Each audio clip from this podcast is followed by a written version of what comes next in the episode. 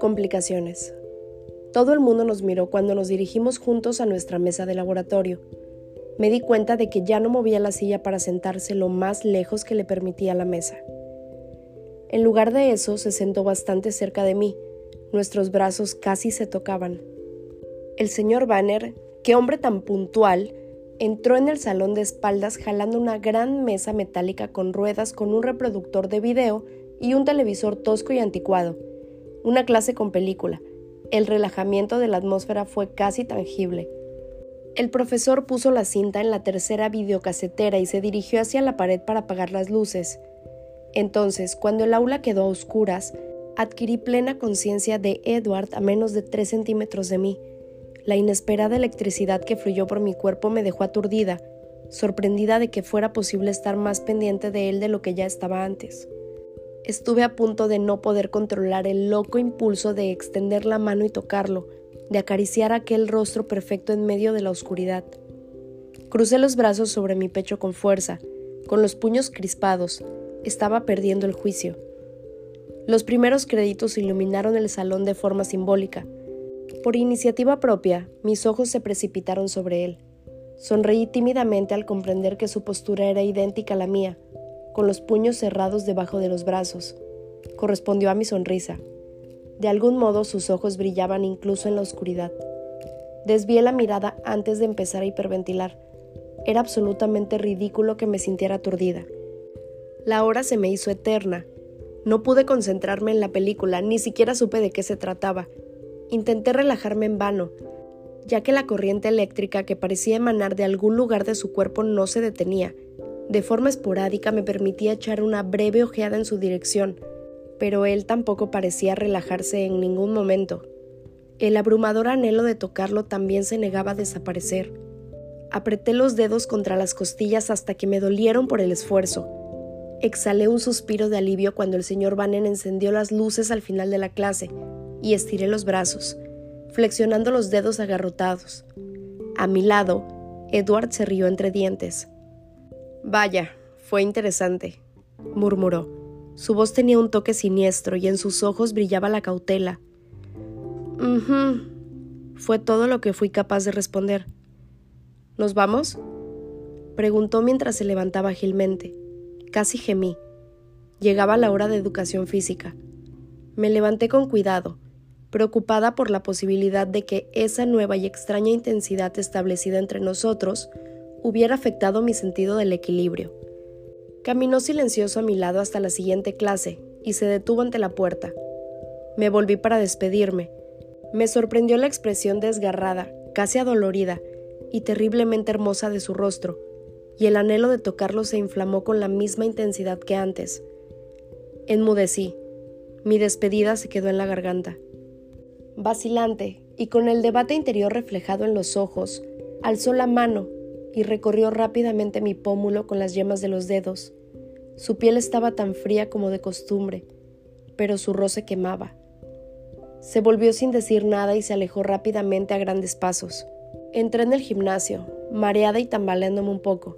Llegué hasta el vestidor, donde me cambié como en estado de trance, vagamente consciente de que había otras personas a mi alrededor. No fui consciente del todo hasta que me empuñé una raqueta. No pesaba mucho, pero la sentí insegura en mi mano. Vi que algunos chicos de la clase me miraban a hurtadillas. El entrenador Clapp nos ordenó jugar por parejas. Gracias a Dios aún quedaban algunos rescoldos de caballerosidad en Mike, que acudió a mi lado. ¿Quieres formar pareja conmigo? Gracias, Mike. Hice un gesto de disculpa. No tienes por qué hacerlo, ya lo sabes. No te preocupes, me mantendré lejos de tu camino, dijo con una amplia sonrisa.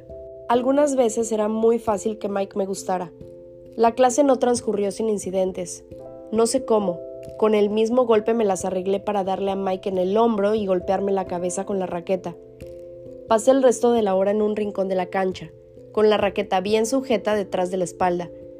A pesar de estar en desventaja por mi causa, Mike era muy bueno y ganó él solo tres de los cuatro partidos. Gracias a él conseguí un resultado inmerecido cuando el entrenador silbó dando por finalizada la clase.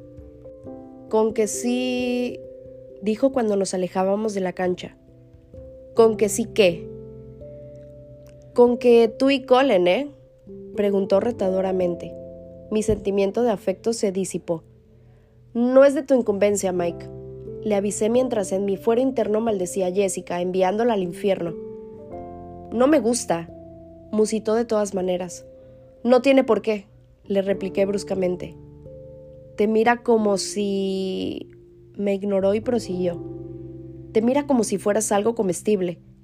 Contuve la histeria que amenazaba con estallar, pero a pesar de mis esfuerzos se me escapó una risita tonta. Me miró ceñudo. Me despedí agitando la mano y huí al vestidor. Me cambié a toda prisa. Un revoloteo más fuerte que el de las mariposas golpeteaba incansablemente las paredes de mi estómago, al tiempo que mi discusión con Mike se convertía en un recuerdo lejano. Me preguntaba si Edward me estaría esperando o si me reuniría con él en su coche. ¿Qué iba a ocurrir si su familia estaba ahí? Me invadió una oleada de pánico. ¿Sabían que lo sabía? Se suponía que sabían que lo sabía, ¿o no? Salí del gimnasio en ese momento. Había decidido volver a casa a pie sin asomarme siquiera al estacionamiento, pero todas mis preocupaciones fueron innecesarias. Edward me esperaba, apoyado con indolencia contra la pared del gimnasio. Su arrebatador rostro estaba calmado. Sentí una peculiar sensación de alivio mientras caminaba a su lado. Hola, musité mientras esbozaba una gran sonrisa. Hola, me correspondió con otra deslumbrante. ¿Cómo te fue en gimnasia? Mi entusiasmo se enfrió un poco. Bien, mentí. ¿De verdad? No estaba muy convencido. Desvió levemente la vista y miró por encima del hombro. Entrecerró los ojos. Miré hacia atrás y alcancé a ver la espalda de Mike que se alejaba. ¿Qué pasa? Exigí saber. Aún tenso, se volvió a mirarme. Newton me saca de mis casillas. ¿No habrás estado escuchando otra vez? Me aterré. Todo rastro de mi repentino buen humor se desvaneció. ¿Cómo va tu cabeza? preguntó con inocencia. Eres increíble. Me di la vuelta y me alejé caminando con paso firme hacia el estacionamiento, a pesar de que había descartado dirigirme hacia ese lugar. Me alcanzó con facilidad. Fuiste tú quien mencionó que nunca te había visto en clase de gimnasia. Eso despertó mi curiosidad. No parecía arrepentido, de modo que lo ignoré. Caminamos en silencio, un silencio lleno de vergüenza y furia por mi parte, hacia su coche, pero tuve que detenerme unos cuantos pasos después, ya que un gentío, todos varones, lo rodeaba. Luego me di cuenta de que no rodeaban el Volvo, sino el convertible rojo de Rosalie, con un inconfundible deseo en los ojos. Ninguno alzó la vista hacia Edward cuando se deslizó entre ellos para abrir la portezuela. Ocupé rápidamente el asiento del copiloto y también pasé inadvertida. Ostentoso, murmuró. ¿Qué tipo de coche es? Un M3. No hablo el idioma de car and driver. Es un BMW. Entornó los ojos sin mirarme mientras intentaba salir hacia atrás y no atropellar a ninguno de los fanáticos del automóvil. Asentí. Había oído hablar del modelo. ¿Sigues enfadada? preguntó mientras manobreaba con cuidado para salir. Muchísimo. Suspiró. ¿Me perdonarás si me disculpo? Mm, puede ser, si te disculpas de corazón. Insistí. Y prometes no hacerlo otra vez. Sus ojos brillaron con una repentina astucia. ¿Qué te parece si me disculpo sinceramente y accedo a dejarte conducir el sábado? Me propuso como contraoferta. Lo sopesé y decidí que probablemente era la mejor oferta que podría conseguir, así que acepté. Hecho. Entonces, lamento haberte molestado. Durante un buen rato sus ojos relucieron con sinceridad, causando estragos en mi ritmo cardíaco. Luego se volvieron pícaros. A primera hora de la mañana del sábado estaré ante tu puerta. Mmm, que sin explicación alguna un Volvo se quede en la carretera no me va a ser de mucha ayuda con Charlie. Esbozó una sonrisa condescendiente. No tengo intenciones de llevar el coche. Como... No te preocupes, me atajó. Estaré ahí sin coche. No insistí. Tenía una pregunta más acuciante.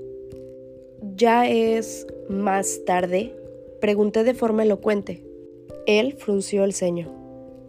Supongo que sí. Mantuve la expresión amable mientras esperaba. Paró el motor del coche después de estacionarse detrás del mío. Alcé la vista sorprendida. Habíamos llegado a casa de Charlie, por supuesto. Resultaba más fácil viajar con Edward si solo lo miraba a él hasta conducir el trayecto. Cuando volví a levantar la vista, él me contemplaba, evaluándome con la mirada. Y aún quieres saber por qué no puedes verme casar, ¿no? Parecía solemne, pero creía atisbar un rescoldo de humor en el fondo de sus ojos. Bueno, aclaré. Sobre todo me preguntaba el motivo de tu reacción. ¿Te asusté? Sí, sin duda estaba de buen humor. No, le mentí, pero no me creyó. Lamento haberte asustado. Persistió con una leve sonrisa, pero entonces desapareció la evidencia de toda broma. Fue solo la simple idea de que estuvieras allí mientras cazábamos. Se le tensó la mandíbula. ¿Estaría mal? No sabes cuánto, respondió apretando los dientes. Por... Respiró hondo y contempló a través del parabrisas las espesas nubes en movimiento, que descendían hasta quedar casi al alcance de la mano. Nos entregamos por completo a nuestros sentidos cuando cazamos. Habló despacio, a regañadientes. Nos regimos menos por nuestras mentes. Domina sobre todo el sentido del olfato. Si estuviera cerca cuando pierdo el control de esa manera... Sacudió la cabeza mientras se demoraba contemplando malhumorado las densas nubes. Mantuve mi expresión firmemente controlada mientras esperaba que sus ojos me miraran para evaluar la reacción subsiguiente. Mi rostro no reveló nada, pero nuestros ojos se encontraron y el silencio se hizo más profundo y todo cambió. Chispas de la electricidad que había sentido aquella tarde comenzaron a cargar el ambiente, mientras Edward contemplaba mis ojos de forma implacable. No me di cuenta de que no respiraba hasta que la cabeza empezó a darme vueltas. Cuando volví a respirar agitadamente, quebrando la quietud, cerró los ojos. Vela, creo que ahora deberías entrar en casa, dijo con voz ronca sin apartar la vista de las nubes. Abrí la portezuela y la ráfaga de frío polar que irrumpió el coche me ayudó a despejar la cabeza. Como estaba medio oída, tuve miedo de tropezar, así que bajé del coche con sumo cuidado y cerré la puerta detrás de mí sin mirar atrás. El zumbido de la ventanilla automática al bajar me hizo voltear. Vela, me llamó con voz más sosegada. Se inclinó hacia la ventanilla abierta con una leve sonrisa en los labios. ¿Sí? Mañana me toca a mí afirmó. ¿Te toca qué? Ensanchó la sonrisa, dejando entrever sus dientes relucientes. Hacer las preguntas. Luego se fue. El coche bajó la calle a toda velocidad y desapareció al dar la vuelta en la esquina antes de que hubiera podido siquiera poner en orden mis ideas. Sonreí mientras caminaba hacia la casa. Por lo menos era obvio que planeaba verme mañana. Edward protagonizó mis sueños aquella noche como de costumbre, pero el clima de mi inconsciencia había cambiado.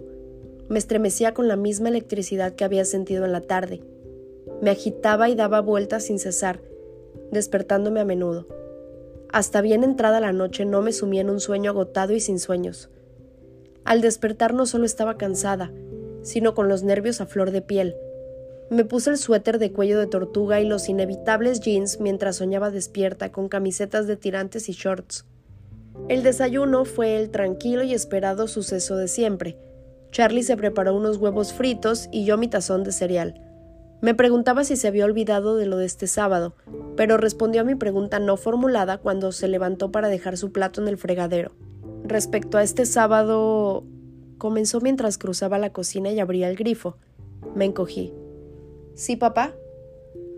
¿Sigues empeñada en ir a Seattle? Ese era el plan.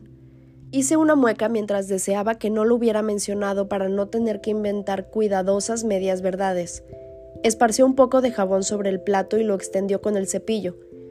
¿Estás segura de que no puedes estar de vuelta a tiempo para el baile? No voy a ir al baile, papá. Lo fulminé con la mirada. ¿Nadie te lo pidió? Preguntó al tiempo que ocultaba su consternación concentrándose en enjuagar el plato. Esquivé el campo minado. Es la chica quien elige. Ah, Frunció el ceño mientras secaba el plato. Sentía simpatía por él. Debe ser duro ser padre y vivir con el miedo de que tu hija encuentre al chico que le gusta, pero aún más duro estar preocupado de que no sea así. Qué horrible sería, pensé con un estremecimiento, si Charlie tuviera la más remota idea de qué era exactamente lo que me gustaba. Entonces, Charlie se despidió con un movimiento de la mano, y yo subí las escaleras para cepillarme los dientes y recoger mis libros. Cuando oí alejarse la patrulla solo fui capaz de esperar unos segundos antes de echar un vistazo por la ventana. El coche plateado ya estaba ahí, en la entrada de coches de la casa. Bajé las escaleras y salí por la puerta delantera, preguntándome cuánto tiempo duraría aquella extraña rutina. No quería que acabara jamás. Me aguardaba en el coche sin aparentar mirarme cuando cerré la puerta de la casa sin molestarme en poner el pestillo. Me encaminé hacia el coche. Me detuve con timidez antes de abrir la puerta y subí. Estaba sonriente, relajado y, como siempre, perfecto e insoportablemente guapo. Buenos días, me saludó con voz aterciopelada. ¿Cómo estás hoy? Me recorrió el rostro con la mirada, como si su pregunta fuera algo más que una mera cortesía. Bien, gracias. Siempre estaba bien, mucho mejor que bien, cuando me hallaba cerca de él. Su mirada se detuvo en mis ojeras. Pareces cansada. No pude dormir, confesé, y me eché el pelo hacia atrás, preparando alguna medida para ganar tiempo. Yo tampoco, bromeó mientras encendía el motor. Me estaba acostumbrando a ese silencioso ronroneo. Estaba convencida de que me asustaría el rugido de mi pick-up si alguna vez volvía a conducirlo de nuevo. Eso es cierto, me reí. Supongo que dormí un poquito más que tú. Apostaría que sí. ¿Qué hiciste anoche? No te escapes, rió entre dientes. Hoy me toca a mí hacer las preguntas. Ah, es cierto. ¿Qué quieres saber? Torcí el gesto. No lograba imaginar que hubiera nada en mi vida que pudiera resultarle interesante. ¿Cuál es tu color favorito? preguntó con rostro grave. Puse los ojos en blanco. Depende del día. ¿Cuál es tu color favorito hoy? Seguía muy solemne. El café, probablemente. Solía vestirme en función de mi estado de ánimo. Edward resopló y abandonó su expresión seria. ¿El café? inquirió con escepticismo. Claro, el café representa calor. Extraño el café. Aquí me quejé. Una sustancia verde, blanda y mullida sobre todo lo que se suponía que debía ser café, los troncos de los árboles, las rocas, la tierra. Mi pequeño delirio pareció fascinarle. Lo estuvo pensando un momento sin dejar de mirarme los ojos. Tienes razón, decidió serio de nuevo. El café significa calor. Rápidamente, aunque con cierta vacilación, extendió la mano y me apartó el pelo del hombro. Para ese momento ya estábamos en la escuela. Se volvió de espaldas a mí mientras estacionaba. ¿Qué CD pusiste en tu aparato de música? Tenía el rostro tan sombrío como si me exigiera una confesión de asesinato. Me di cuenta de que no había quitado el CD que me había regalado Phil. Esbozó una sonrisa traviesa y un brillo peculiar iluminó sus ojos cuando le dije el nombre del grupo. Maniobró para abrir el compartimiento de abajo del reproductor de CD del coche. Extrajo uno de los 30 discos que guardaba apretujados en aquel pequeño espacio y me lo entregó. De Debussy a esto, enarcó una ceja. Era el mismo CD. Examiné la familiar carátula con la mirada gacha. El resto del día siguió de forma similar. Me estuvo preguntando cada insignificante detalle de mi existencia mientras me acompañaba lengua. Cuando nos reunimos después en español y toda la hora del almuerzo las películas que me gustaban y las que aborrecía, los pocos lugares que había visitado, los muchos sitios que deseaba visitar, y libros, libros sin descanso. No recordaba la última vez que había hablado tanto. La mayoría de las veces me sentía cohibida, con la certeza de que le resultaba aburrida, pero el completo ensimismamiento de su rostro y el interminable diluvio de preguntas me instaban a continuar. La mayoría eran fáciles, Solo unas cuantas provocaron que me sonrojara, pero cuando eso ocurría, se iniciaba toda una nueva ronda de preguntas. Me había estado lanzando las preguntas con tanta rapidez que me sentía como si estuviera completando uno de esos test de psiquiatría en los que tienes que contestar con la primera palabra que acude a tu mente.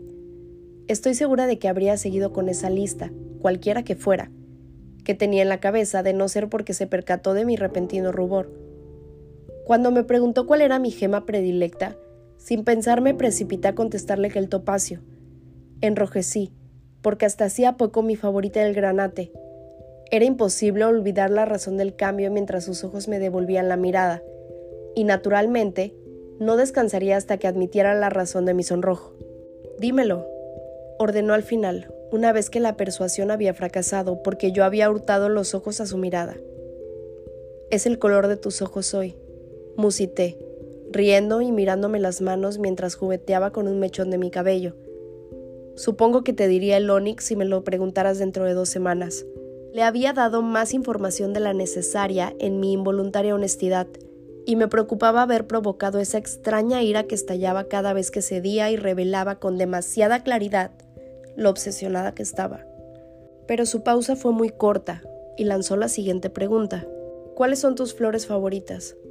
Suspiré aliviada y proseguí con el psicoanálisis. Biología volvió a ser un engorro. Edward había continuado con su cuestionario hasta que el señor Banner entró en el aula, arrastrando otra vez el equipo audiovisual. Cuando el profesor se aproximó al interruptor, me percaté de que Edward alejaba levemente su silla de la mía. No sirvió de nada. Saltó la misma chispa eléctrica y el mismo incesante anhelo de tocarlo, como el día anterior, en cuanto la habitación se quedó a oscuras. Me recliné en la mesa y apoyé el mentón sobre los brazos doblados. Los dedos ocultos aferraban el borde de la mesa, mientras luchaba por ignorar el estúpido deseo que me desquiciaba. Lo miraba, temerosa de que fuera mucho más difícil mantener el autocontrol si él me miraba. Intenté poner atención a la película con todas mis fuerzas, pero al final de la hora no tenía ni idea de lo que acababa de ver. Suspiré aliviada cuando el señor Banner encendió las luces y por fin miré a Edward, que me estaba contemplando con unos ojos que no supe interpretar. Se levantó en silencio y se detuvo, esperándome. Caminamos hacia el gimnasio sin decir palabra, como el día anterior, y también me acarició, esta vez con la palma de su gélida mano, desde la sien hasta la mandíbula sin despegar los labios, antes de darse vuelta y alejarse. La clase de educación física pasó rápidamente mientras contemplaba el espectáculo del equipo unipersonal de badminton de Mike, que hoy no me dirigía la palabra, ya fuera como reacción a mi expresión ausente o porque aún seguía enfadado por nuestra discusión del día anterior. Me sentí mal por ello en algún rincón de la mente, pero no podía ocuparme de él en ese momento. Después, me apresuré a cambiarme, incómoda, sabiendo que cuanto más rápido me moviera, más pronto estaría con Edward prisa me volvió más torpe de lo habitual, pero al fin salí por la puerta. Sentí el mismo alivio al verlo esperándome ahí, y una amplia sonrisa se extendió por mi rostro. Respondió con otra antes de lanzarse a hacer nuevas preguntas. Ahora eran diferentes, aunque no tan fáciles de responder. Quería saber qué extrañaba de Phoenix, insistiendo en las descripciones de cualquier cosa que no conocía. Nos sentamos frente a la casa de Charlie durante horas, mientras el cielo se oscurecía y nos cayó un repentino aguacero. Intenté describir cosas imposibles, como el aroma de la creosota, amargo, ligeramente resinoso, pero aún así agradable. El canto fuerte y lastimero de las cigarras en julio, la liviana desnudez de los árboles, las dimensiones del cielo, cuyo azul se extendía de uno a otro con fines en el horizonte, sin otras interrupciones que las montañas bajas, cubiertas de rocas volcánicas. Lo más arduo de explicar fue por qué me resultaba tan hermoso aquel lugar y también justificar una belleza que no dependía de la vegetación espinosa y dispersa, que a menudo parecía muerta, sino que tenía más que ver con la silueta de la tierra, las cuencas poco profundas de los valles entre colinas escarpadas, y la forma en que conservaban la luz del sol. Me encontré gesticulando con las manos mientras intentaba describírselo sus preguntas discretas y perspicaces me dejaron explayarme a gusto y olvidar a la lúgubre luz de la tormenta la vergüenza de estar monopolizando la conversación. Al final, cuando acabé de detallar mi desordenada habitación en Phoenix, hizo una pausa, en lugar de continuar con otra pregunta. ¿Ya terminaste? Pregunté con alivio. Claro que no, pero tu padre llegará pronto. Charlie. De repente recordé su existencia y suspiré. Estudié el cielo oscurecido por la lluvia, pero no me reveló nada. ¿Es muy tarde? Me pregunté en voz alta al tiempo que miraba el reloj. La hora me había tomado por sorpresa. Charlie ya debería estar conduciendo de vuelta a casa. Es la hora del crepúsculo, murmuró Edward al mirar el horizonte hacia el poniente, oscurecido por las nubes. Habló de forma pensativa, como si su mente estuviera en un lugar lejano. Lo contemplé mientras miraba fijamente a través del parabrisas. Seguía observándolo cuando de repente sus ojos se volvieron hacia los míos. Es la hora más segura para nosotros, me explicó en respuesta a mi mirada inquisidora. El momento más fácil, pero también el más triste, en cierto modo. El final de otro día, el regreso de la noche. Sonrió con añoranza. La oscuridad es demasiado predecible, ¿no crees? Me gusta la noche. Jamás veríamos las estrellas sin la oscuridad. Fruncí el entrecejo. Aunque aquí no se ven mucho. Se rió y repentinamente su estado de ánimo mejoró. Charlie estará aquí en cuestión de minutos, así que a menos que quieras decirle que vas a pasar conmigo el sábado, enarcó una ceja. Gracias, pero no. Reuní mis libros mientras notaba que me había quedado entumida por permanecer sentada y quieta durante tanto tiempo.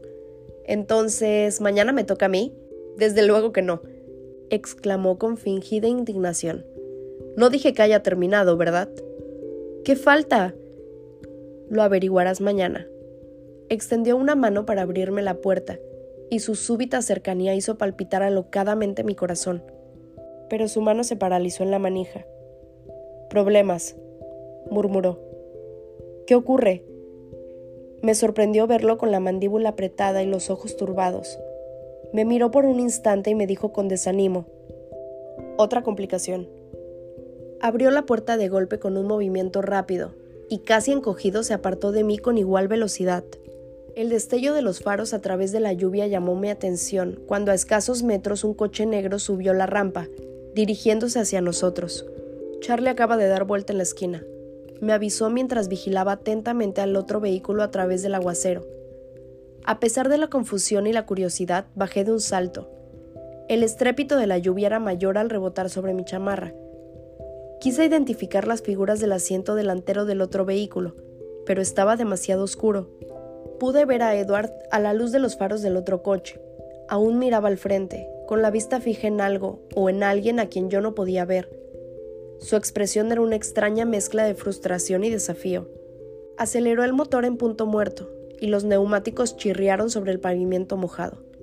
El Volvo desapareció de la vista en cuestión de segundos. Hola, Vela, dijo una voz ronca familiar desde el asiento del conductor del pequeño coche negro. ¿Jacob? pregunté, parpadeando bajo la lluvia. Solo entonces apareció en la esquina la patrulla de Charlie, y sus faros alumbraron a los ocupantes del coche que tenía enfrente de mí. Jacob ya había bajado. Su amplia sonrisa era visible incluso en la oscuridad. En el asiento del copiloto venía un hombre mucho mayor, corpulento y de rostro memorable. Un rostro que se desbordaba, las mejillas llegaban casi hasta los hombros, y las arrugas surcaban la piel rojiza como las de una vieja chaqueta de cuero. Los ojos, sorprendentemente familiares, parecían al mismo tiempo demasiado jóvenes y demasiado viejos como para aquel ancho rostro. Era el padre de Jacob, Billy Black. Lo supe inmediatamente a pesar de que en los cinco años transcurridos, desde que lo había visto por última vez, había olvidado su nombre hasta que Charlie lo mencionó el día que llegué. Me miraba fijamente, escrutando mi cara, así que le sonreí con timidez. Tenía los ojos desorbitados por la sorpresa o el pánico, y resoplaba por la ancha nariz. Mi sonrisa se desvaneció. Otra complicación, había dicho Edward. Billy seguía mirándome con intensa ansiedad. Gemí para mis adentros había reconocido Billy a Edward con tanta facilidad? ¿Creía en las leyendas inverosímiles de las que se había burlado su hijo? La respuesta estaba clara en los ojos de Billy. Sí, así era.